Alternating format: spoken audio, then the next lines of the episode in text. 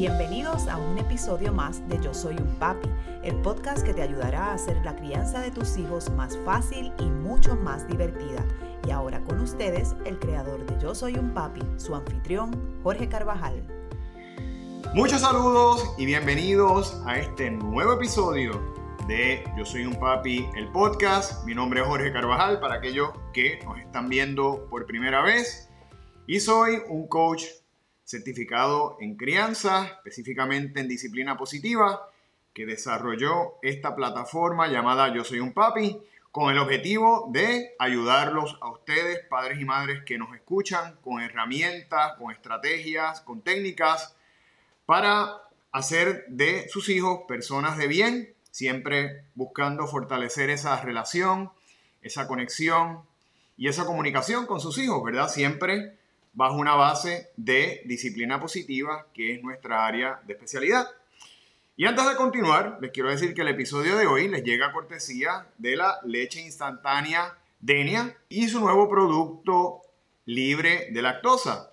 Denia acaba de lanzar este nuevo producto y en este nuevo formato, ¿verdad? Eh, de empaque, que al igual que sus productos anteriores pues son altos en vitaminas como A y D. Ustedes saben que la vitamina D, muy importante en estos momentos, la vitamina D fortalece el sistema inmunológico y sobre todo en un momento en donde estamos en una situación de COVID es importante mantener ese sistema fuerte, pero particularmente también en un producto libre de lactosa para aquellos que son, ¿verdad?, de alguna manera intolerantes a la lactosa. Importante siempre mantener a nuestros niños, nuestros familiares, también a nuestros abuelos fuertes, saludables y con un sistema inmunológico que los pueda, ¿verdad?, defender, proteger en estos momentos. Y para ello, pues una buena opción, utilizar este gran producto que acaba de lanzar y hacer su entrada al mercado. Así que los invito a que lo prueben. El sabor es similar al del producto anterior, no cambia en sabor realmente. Eh, yo tuve oportunidad de, de, probarlos, así que aquí tienen una buena opción si son intolerantes a la lactosa, pero quieren mantenerse saludables, quieren mantener esos huesos, ¿verdad? Fuertes y de igual manera el sistema inmunológico. Así que le damos gracias, ¿verdad? A la leche Denia por patrocinar este episodio que les vamos a llevar en el día de hoy. El tema que tenemos para el día de hoy, un tema importantísimo y que no se toca mucho, pero yo lo voy a tocar porque sobre todo en un momento en donde estamos pasando educación virtual, ¿verdad? Homeschooling, como le llaman algunas personas, es importante dialogarlo. Y hoy vamos a hablar específicamente sobre cómo manejar los conflictos con los maestros, que es algo que no es fácil, pero que muchas veces tenemos que hacerlo. Yo comienzo dejando claro que si hay una persona que aprecia el trabajo de los maestros y que tengo una excelente relación con los maestros de la escuela de mis hijos, soy yo. El trabajo que hace el maestro no es fácil. Los maestros, al igual que nuestros hijos, han tenido que adaptarse de una manera rápida a un proceso complicado, a poder servir, ¿verdad? La, la, educación de una manera diferente, el poder mantener motivados a nuestros hijos, el poder, ¿verdad? Eh, de alguna manera también proveerles ese cariño con que ellos le imparten el pan de la educación a nuestros hijos. Pero, no obstante, siempre, ¿verdad? Pueden surgir situaciones y, ¿verdad? Aunque el grueso de los maestros siempre procuran, ¿verdad? Hacer ese trabajo con cariño, con vocación, ¿verdad? Con, mucho amor y entrega, pues también existen situaciones donde los maestros pues no necesariamente eh, cumplen con eso, ¿verdad? Y eso pues a veces puede ser factores de personalidad, a veces pueden ser factores de que pueden, son seres humanos, pueden estar pasando por situaciones complicadas, difíciles, no sabemos, pero no obstante, eh, si tenemos ya situaciones donde nuestros niños, nuestros hijos se están afectando, eh, emocionalmente y por otro lado, pues em, han empezado ustedes a ver que han empezado a, bajar su rendimiento académico, sus notas, pues es importante que atendamos estos temas. Pero lo tenemos que hacer de una manera juiciosa, lo tenemos que hacer de una manera prudente y de una manera justa, ¿verdad? Porque tenemos que ser justos y tener una perspectiva completa de lo que puede ser la situación para nosotros poder entonces tomar las decisiones y tomar las iniciativas pertinentes. Así que yo les voy a dar aquí, ¿verdad? Como un paso a paso de cómo ir llevando el proceso. Yo creo que esto los va a ayudar mucho y les va a servir como una guía en caso de que en estos momentos o en cualquier momento, pase, haya pandemia o no, usted pueda manejar una situación eh, complicada o de conflicto con algunos de los maestros.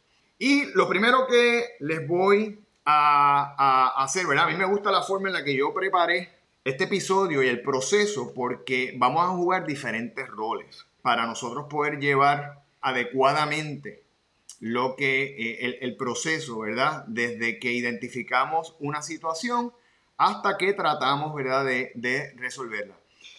Y lo primero que, y el primer rol que tenemos que nosotros jugar, por decirlo así, es el rol de reporteros.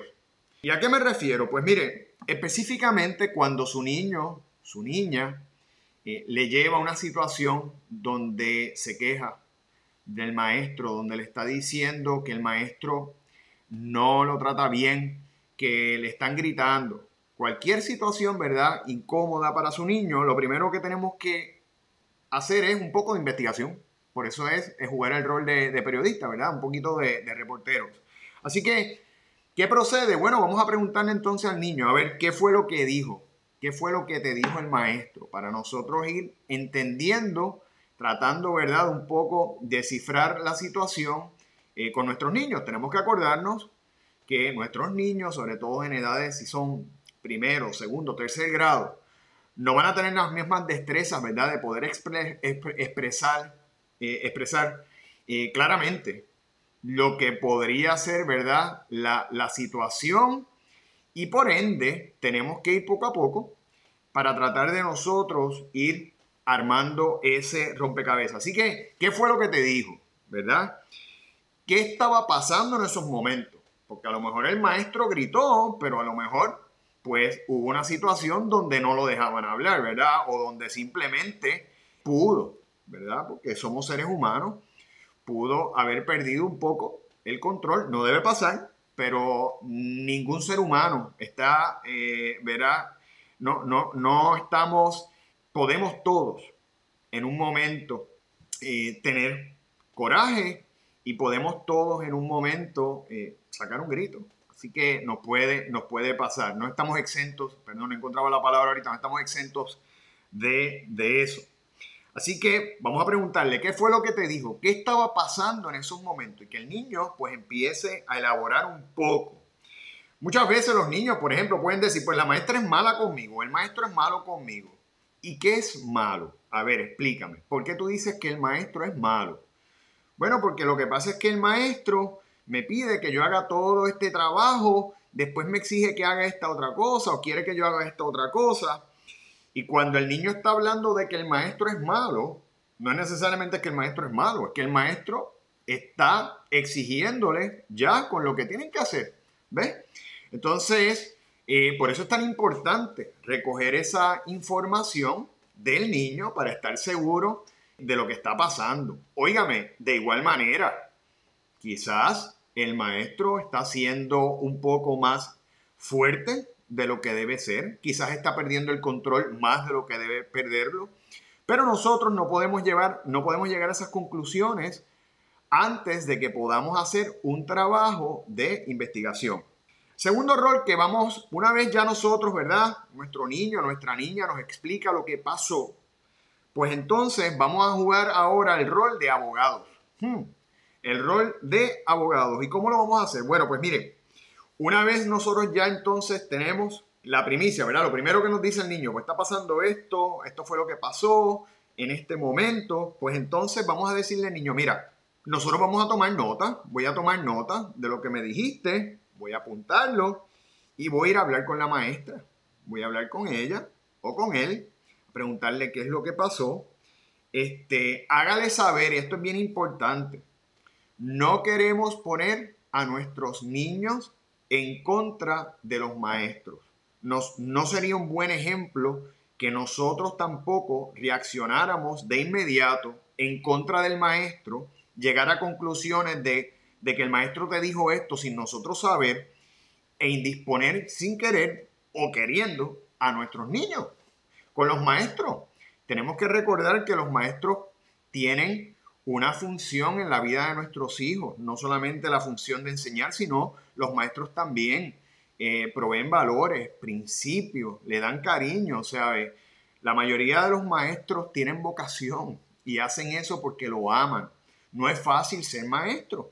Así que vamos a tomar nota, ¿verdad? Tomamos nota, le dejamos saber a nuestro niño, a nuestra niña, para que sepan que es importante que lo que nos están diciendo y hágale saber que el maestro, la directora o director de la escuela, eh, incluso ustedes están juntos para trabajar por el bien de él, para ayudarlo, para que aprenda, para que pueda crecer como una persona de bien.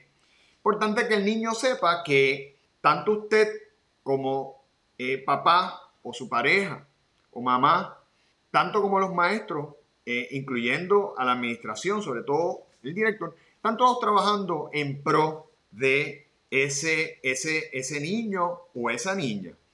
Pero de igual manera le estamos diciendo, vamos a poner atención y vamos a atender lo que tú nos estás diciendo. Una vez ya usted hace, ¿verdad? Ese, ese, ese rol, ¿verdad? Ya cumplió con esa parte donde recibió la información, la está, ¿verdad? Colocando en un proceso de análisis. Usted la va a analizar, usted quiere, ¿verdad? Ver eh, tener la perspectiva entonces del maestro, ya usted tiene la perspectiva del niño, usted hace el compromiso con el niño de que va a tomar acción y procura, ¿verdad? Establecer claramente que estamos todos juntos para ayudarte y en pro de trabajar a favor tuyo. Entonces vamos a jugar ahora a el diplomático, el juego de la diplomacia, ¿verdad? Eh, así que llegó el momento de ir a hablar con la maestra. Para tener ese diálogo con la maestra, usted tiene que, en primera instancia, liberarse de coraje. Usted puede tener coraje, pues tiene que dejar el coraje atrás. Y tiene que liberarse también de estigmas. De, a, lo mejor hay muchas personas que le han puesto estigmas a esa maestra o a ese maestro. Y no puede ir con prejuicios. Si usted va con prejuicio, el prejuicio muchas veces es el que tiende a controlar la situación y usted está prejuiciado contra el maestro y eso lo que puede hacer es provocar que usted vaya con coraje, que vaya ya predeterminado a decirle al maestro algo. Vamos a escuchar, vamos a cogerlo suave, vamos a escuchar, vamos a poner todo en perspectiva, ¿verdad? Porque lo que queremos es no tener conflicto, ¿verdad? Evitar un conflicto con una persona que a lo mejor lo que ha hecho es simplemente, de alguna manera, reforzar o exigir, es la palabra, a, los niños que cumplan con su tarea. Y déjeme decirle que hay niños como todo, hay niños que son más complicados que otros, hay niños que la personalidad pues es más fuerte, hay niños que son, tienden a ser un poquito más vagos que otros, así que vamos a tener, vamos a ser justos, ¿verdad? Y a no poner sellos. Así que usted, cuando vaya a hablar con el maestro, no vaya en un tono agresivo, bendito sea Dios, porque a veces vamos ya con el coraje, porque creemos solamente en el niño. Estamos perdiendo, estamos, perdemos de perspectiva que el maestro puede tener un punto válido. Nuestros niños no son perfectos, nuestros niños también pueden fallar. Eh, y aparte de eso, hay que ver cómo dicen las cosas, ¿verdad? Y cómo ellos interpretan las cosas. Así que no vamos, no vamos a juzgar, no vamos a ir con juicios, vamos a ir a una actitud pacífica y vamos a ser inclusivos. ¿Cómo vamos a hacer ese, ¿verdad? ese acercamiento al maestro? Número uno, usted busca un espacio de tiempo donde el maestro pueda hablar y tenga el tiempo y vaya a estar en una mejor disposición. Significa, no lo haga al principio de una clase, eh, antes de empezar las clases, porque el maestro pues lo que está ya es preparándose para arrancar y para no retrasarse, o al final del día, ¿verdad? O en el medio del día, donde está procurando cumplir con, eh, con su trabajo busca un espacio, escríbele al maestro, mira, me interesa que busquen un espacio. Normalmente los maestros tienen horarios de eh, horarios libres que lo utilizan muchas veces para poder hablar eh, con padres. Así que busque un espacio adecuado donde el maestro también esté en un buen momento para escucharlo. Y vamos a ir bajito. Va a ir bajito significa, mira, mi niño o mi niña me explicó esto, me dijo que no se estaba sintiendo bien en la clase, me explicó que lo estaban regañando mucho, que le estaban llamando la atención de más, que no se estaba sintiendo bien, me explicó también que por otro lado se le estaba hablando con coraje. Me gustaría, maestro, maestro, eh, un poco compartir contigo y esto y recoger tus impresiones sobre, sobre esto. Usted no le está diciendo a la maestra ni al maestro por qué tú le gritaste a mi nene.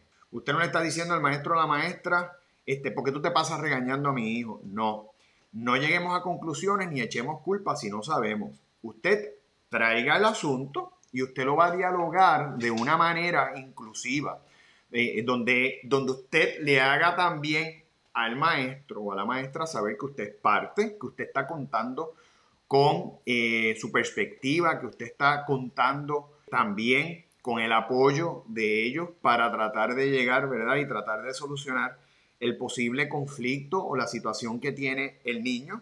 Y usted parta de la premisa que no hay mala intención de parte del maestro, ¿ok? Usted parta de la premisa que no hay mala intención, ¿ok? Eh, normalmente los maestros son personas de vocación que lo que quieren es lo mejor para los niños. Obviamente también son seres humanos, pueden fallar, eh, todos podemos fallar. Pero usted vaya bajito, usted va a dialogar, usted no va a echar culpa, importante. Tampoco queremos indisponer al maestro contra el niño, porque si usted va en una forma eh, agresiva, si usted va ya prejuiciado, si usted vaya a echar culpa, pues entonces podemos indisponer también al maestro con el niño, nuestro y no tampoco queremos que el maestro coja coraje con nuestros niños y que puedan, ¿verdad? Por coraje, de alguna manera, tomar represalias. Que la mayoría de los maestros tampoco lo hacen, porque son personas que entienden, ¿verdad? Que el niño no tiene la culpa, simplemente que el niño pues está llevando una información, pero como quiera, no queremos que eso ocurra. Una vez usted habla con el maestro y el maestro les puede explicar su perspectiva, lo que está pasando. No, mira, no es que yo le grito, lo que pasa es que tuve un momento malo ese día, no me dejaban hablar, o X, Y, Z, lo que sea. Usted recoja eso. No obstante, si usted habla con el maestro y usted ve que hay un patrón que sigue, que usted ve, por ejemplo, que el niño o la niña, que es un buen estudiante, que lo pasaba bien en el salón, que se divertía, empieza a bajar las notas, le empieza a decir, mamá, yo no quiero ir a la escuela, yo no quiero ir para el salón porque es que no me siento bien con esa maestra, la maestra se pasa regañándome, me grita.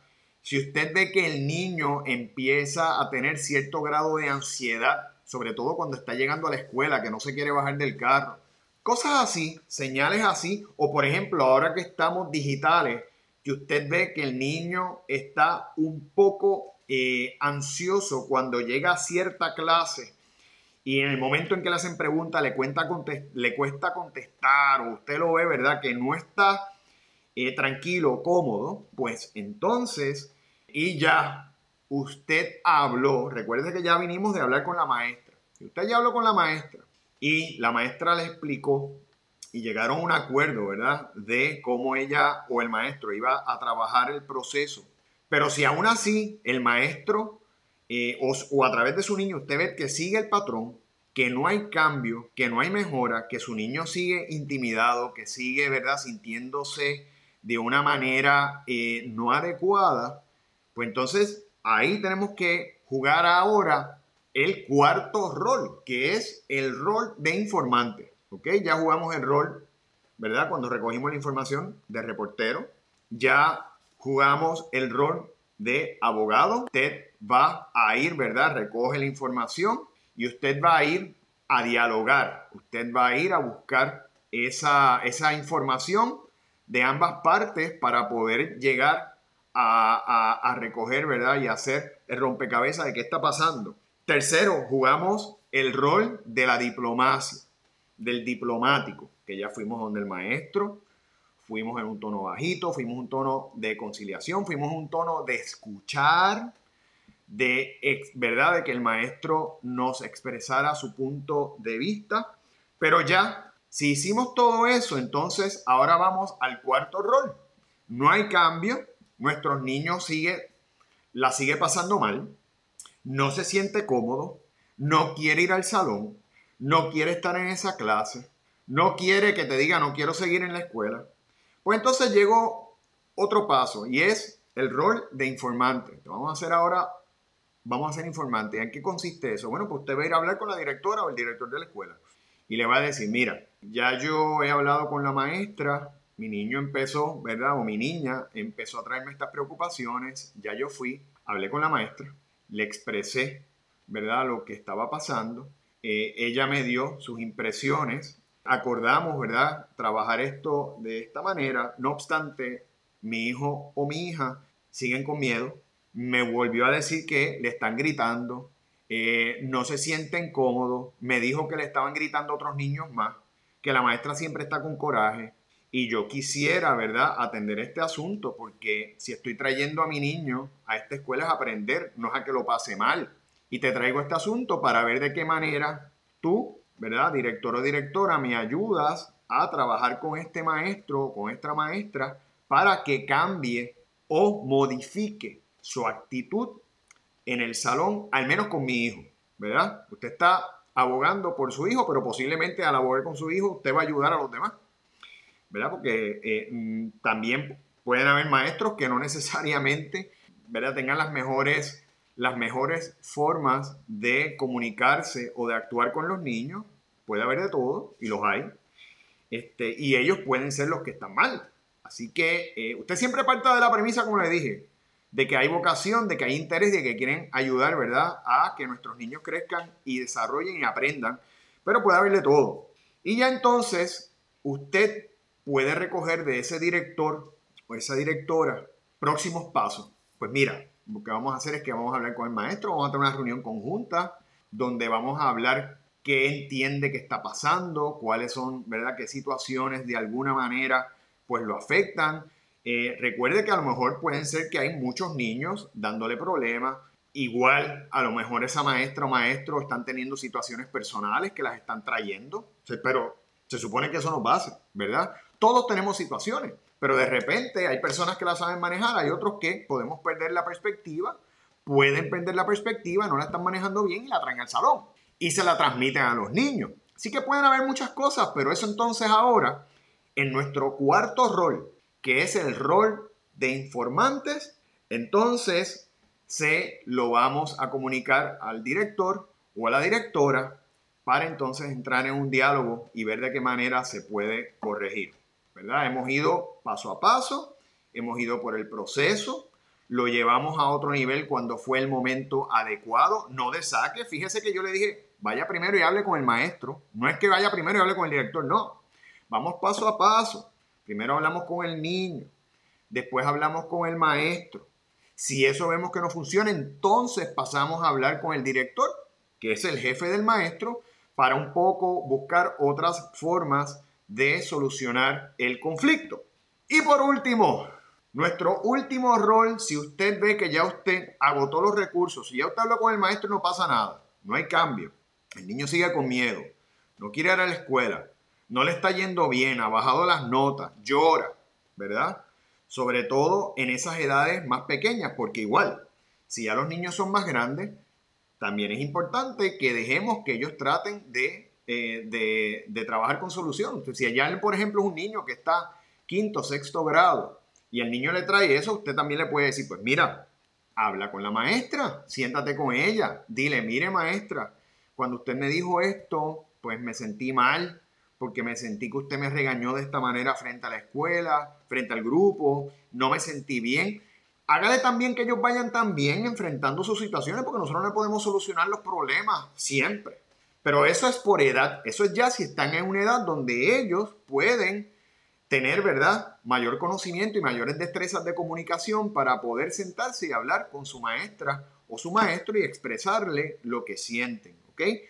Si ya tiene esa edad, pues mire, hágalo también. Y usted tiene que ir poco a poco. mamá, ya lo hice. Este, ya hablé con el maestro, a lo mejor ahí se arregló todo. De repente no se arregló todo y entonces usted tiene que intervenir. Pero si son edades pequeñas, pues el niño puede entonces o la niña, usted va a ver que puede llorar, es natural, porque no saben, ¿verdad?, cómo expresar, cómo sacar esas emociones de otra manera. Este, y ahí entonces, pues nosotros tenemos que trabajar. Si ya usted agotó todos los recursos, entonces vamos a jugar el rol de la pelota dura. Aquí vamos entonces a ser categóricos, vamos a ser más estrictos en nuestra demanda, ¿verdad? En lo que nosotros estamos pidiendo, no demanda, ¿verdad? Legal, sino lo que estamos solicitando.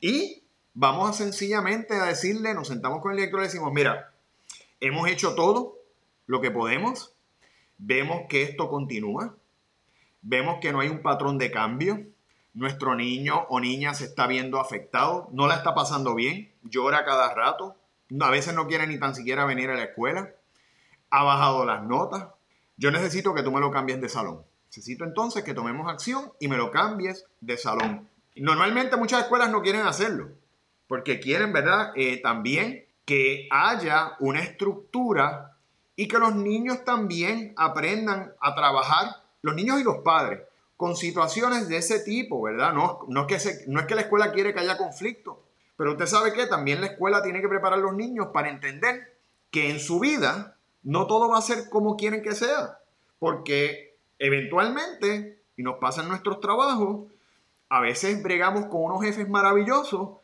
pero a veces tenemos unos jefes bien difíciles, pero ¿sabe qué? El jefe. Y tenemos que trabajar con eso. Así que a veces también como parte de la estructura del niño, también es importante que aprendan a manejar.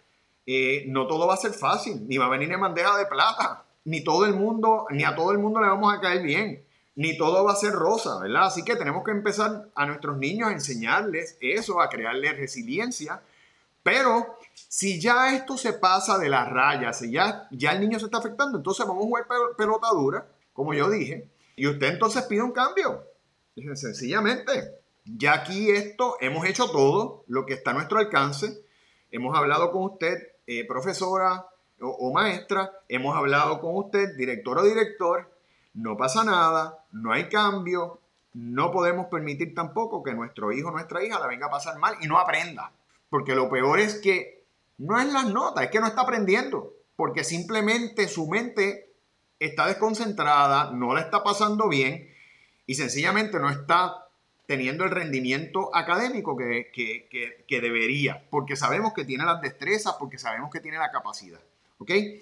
Y ahí entonces usted solicita un cambio de salón, eh, solicita un cambio de grupo, si en este caso no se pudiera, pues entonces siempre usted tiene una opción y es moverlo a otra escuela. Siempre hay opciones. Usted no puede mover a otra escuela, mueva entonces a su niño o a su niña a una escuela. Si no se adapta a esa escuela, si usted ve que le está yendo mal, pues entonces usted mueva a la escuela. La realidad es que muchas veces no todos los niños pueden manejarse en todas las escuelas. Hay niños que se manejan perfectamente en una escuela estructurada, en una escuela de mucha disciplina y otros que no. Porque los niños son diferentes, como todos los seres humanos, ¿verdad?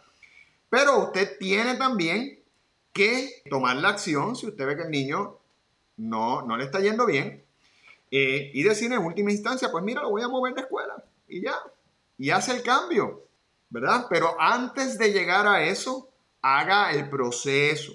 Importante, y aquí el ¿verdad? El, objetivo es, primero, resolver la situación. Hacer que nuestro niño aprenda, que se sienta bien, que sea feliz y que adquiera el conocimiento adecuado para poder sacar, ¿verdad?, a lo que lo llamamos la escuela, que es a, aprovechar y, y a, prepararse para el futuro. Segundo, queremos, ¿verdad?, que nuestro niño se sienta en términos anímicos, que se sienta bien, ¿verdad? Ese es el objetivo. Que aprenda, que sea feliz, ¿verdad? Pero si vemos que eso no está pasando, pues entonces nosotros también tenemos que trabajar con, eh, con, con la situación y vamos, vamos, a, vamos a escuchar al maestro, vamos a poner todo en perspectiva, vamos a ser justos, justos. También que hay niños y hay niños, porque hay niños que son complicados, hay niños que se portan muy mal, hay niños que no tienen estructura. Y eso es responsabilidad nuestra, ¿saben? Porque la estructura, no, podemos, no le podemos dejar la disciplina a la escuela. La disciplina empieza en casa. Muchas veces, ¿no? Es que esa maestra es difícil porque no, porque al nene no, bueno, pues que el nene no se porta bien. Bien sencillo, el niño no tiene estructura. Tenemos que poner la estructura en casa. Si el niño tiene, por ejemplo, algún tipo de situación, tiene algún tipo de condición, que hay niñitos con condición, ¿verdad? Que, piden eh, espacios especiales para poder trabajar con su situación en la escuela, pues es importante que entonces nosotros como padres cumplamos y lo llevemos a las terapias, lo llevemos a donde haya que llevarlo para que mejore. Esa es nuestra responsabilidad. Pero si no hacemos eso, no podemos pretender que los maestros estén felices porque el niño le está dando también problemas, porque está interrumpiendo la clase, está interrumpiendo el salón, ¿verdad? El niño quizás puede tener unas necesidades que no le está encontrando en casa, las trae al salón y nosotros entonces queremos adjudicarle, ¿verdad?, la responsabilidad de la escuela y tenemos que ser justos como padres, ¿ok? Así que esto se trata de un balance al final del camino, se trata de un balance. Usted tiene que recoger la parte del niño, la parte del maestro, ver cómo eso se puede conciliar.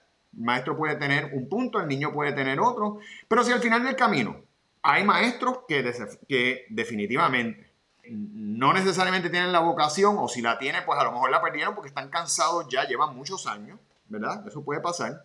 Pues entonces tenemos que trabajar el proceso y si al final del camino no podemos tenerlo en esa escuela, entonces usted muévalo, ¿ok?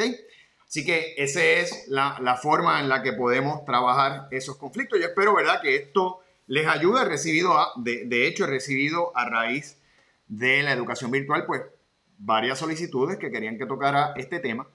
Bueno, y ahí lo tienen. Ese, esos son nuestros consejos. Yo creo que esto es un proceso y todo se puede, mire, hablando se resuelve todo. ¿Ok? Hablando usted puede resolver si podemos trabajar aquí o si me lo tengo que llevar. Así que, pero lo resuelve hablando. Así que dialogue, comunique, escuche, escuche a su niño. Escuche lo que está diciendo, escuche el lado del maestro y vamos a tomar las acciones de manera eh, pensadas y de manera justa. Tenemos que también enseñar a nuestros niños que tenemos que ser justos con todo el mundo. ¿Ok? Antes de terminar, si este episodio le gustó, le fue de su agrado y le ayudó, pues mire, vamos a darle eh, like, vamos a suscribirnos, ¿verdad? Al canal, tanto en YouTube, lo tenemos en vídeo, como puede suscribirse a nuestro podcast en Spotify, iTunes, Google o Google Podcast y darle al icono de la campanita, tanto en YouTube como eh, en cualquiera de esas plataformas de audio, para que le lleguen notificaciones y usted no se pierda un solo episodio de Yo Soy un Papi, el podcast, que lo llevamos todas las semanas en ambos formatos. De igual manera, para más contenido como este u otro, puede visitar nuestra eh, página bajo yo soy un papi.com, donde todos los días Subimos información de interés, relevancia para ustedes, padres y madres que nos escuchan. Visiten nuestras redes sociales también, tanto en Facebook como en Instagram, bajo Yo Soy un Papi PR. Todos los días ponemos mucho contenido que elaboramos eh, con un grupo de colaboradores expertos en diferentes áreas. Trabajamos tanto el área pediátrica de salud, el área eh, emocional, porque tenemos psiquiatras pediátricos, eh, psicólogos pediátricos, trabajamos también, tenemos una patóloga del lenguaje maravillosa que nos ayuda, ¿verdad? En términos de poder identificar posibles situaciones en el habla. Con este servidor, que me especializo, ¿verdad? En disciplina positiva, en cómo ayudar en términos de disciplina a nuestros niños de una manera positiva, porque lo que queremos es que los niños crezcan como personas de bien y que crezcan con salud emocional, ¿verdad? Que es lo más importante, con inteligencia emocional, porque vemos que hay muchos, muchos, muchos adultos que tienen mucha inteligencia, pero poca inteligencia emocional. Y eso no es lo que queremos. La inteligencia emocional a veces es más importante que la inteligencia intelectual. Y eso es importante que lo tengamos muy presentes. Y de igual manera, les invito a que se suscriban al Club de Padres lo pueden hacer. Tenemos un club de padres dentro de nuestra página de Facebook, ¿verdad? Un grupo, nuestra comunidad de padres, donde ahí los padres y madres comparten, dialogan, comparten información de interés para sus hijos o puede suscribirse a nuestra página en yo soy un papi.com al Club de Padres y va a recibir todos los miércoles una notificación con contenido exclusivo en vídeo, en audio, en lectura rápida, eh, que lo va a ayudar. La realidad es que queremos también que visiten nuestra página para que nos den eh, sugerencias de tema, para que nos den, ¿verdad? De alguna manera eh, sus, sus inquietudes y nos pueden dar también opiniones de qué le gusta, qué no le gusta, cómo podemos mejorar, porque al fin y al cabo esto está hecho para ustedes. Esto es un espacio para que ustedes, padres y madres, puedan compartir con nosotros intereses, conocimientos y nosotros proveerles también ayuda, porque sabemos que los niños no vienen con un manual. Así que eso es parte, ¿verdad? Y los invito a que eh, puedan seguirnos, nos puedan escribir y obviamente eh, que puedan utilizar todas estas herramientas a favor de ustedes. Así que le agradezco nuevamente a la leche Denia por haber patrocinado este episodio de importancia, invitarlos a que prueben el nuevo producto y que mantengan a sus niños saludables, protegidos, sobre todo en estos momentos que estamos viviendo de pandemia. Así que los veo la próxima semana en un nuevo episodio de Yo Soy un Papi el podcast. Hasta la próxima.